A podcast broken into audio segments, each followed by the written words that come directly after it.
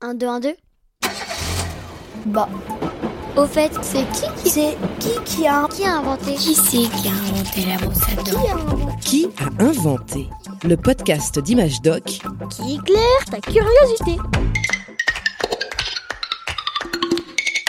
Ça vous fera 37,50€. 37,50. Alors attendez, je vais vous payer. Tiens, Robinson, est-ce que tu peux m'aider à récupérer les courses? On va remplir le frigo de la rédaction d'Image Doc. Il y a trop de choses à porter.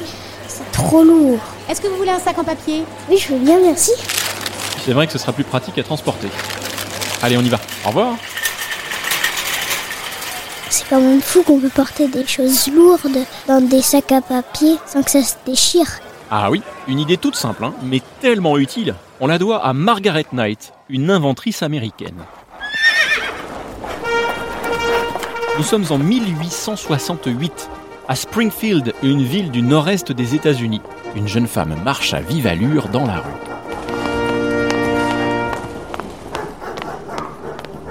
Ah, Vite, vite Je vais être en retard. Le regard vif, de beaux cheveux ondulés, un large sourire. On dirait une actrice d'Hollywood. Mais non, Margaret Knight travaille dans une usine qui fabrique des sacs en papier. Est-ce que c'était son usine? Non, Margaret était une simple ouvrière. Elle a perdu son père très jeune. Elle a dû commencer à travailler à 12 ans. D'abord dans une filature de coton, puis dans différentes usines avant d'arriver dans cette fabrique de sacs.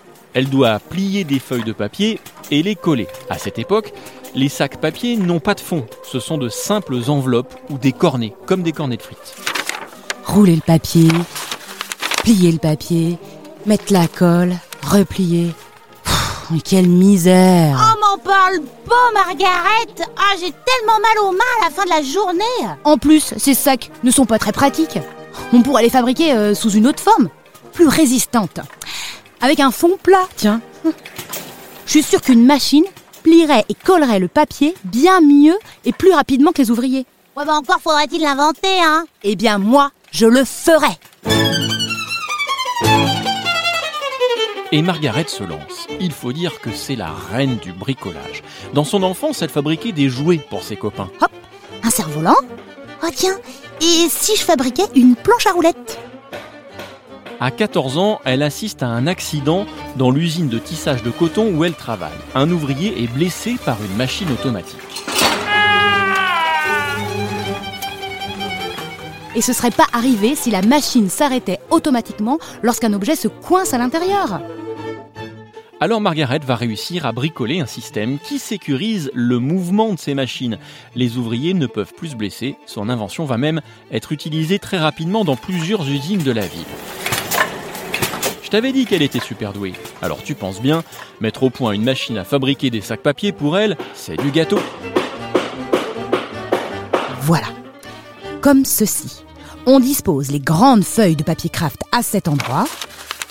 J'enclenche le mécanisme. La machine coupe automatiquement le papier. Aux bonnes dimensions.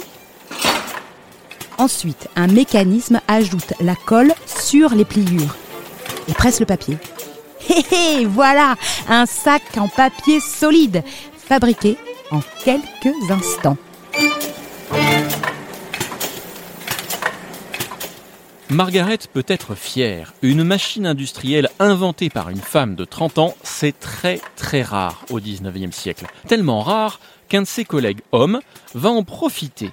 Il vole les plans de sa machine et se fait passer pour l'inventeur. C'est complètement injuste. C'est vrai, c'est injuste. Mais tu t'en doutes, une femme aussi déterminée que Margaret ne se laisse pas faire. Elle va se battre pour prouver qu'elle est bien la première à avoir eu l'idée.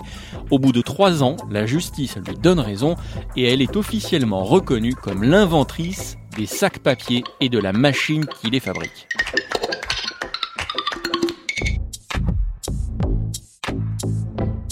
Margaret Knight est considérée comme l'une des plus grandes femmes inventeurs du 19e siècle. Au cours de sa vie, elle a déposé plus de 80 brevets industriels, des machines à découper les semelles, des machines à numéroter et même différents types de moteurs. Eh, pas mal pour une fille qui a arrêté l'école à 12 ans.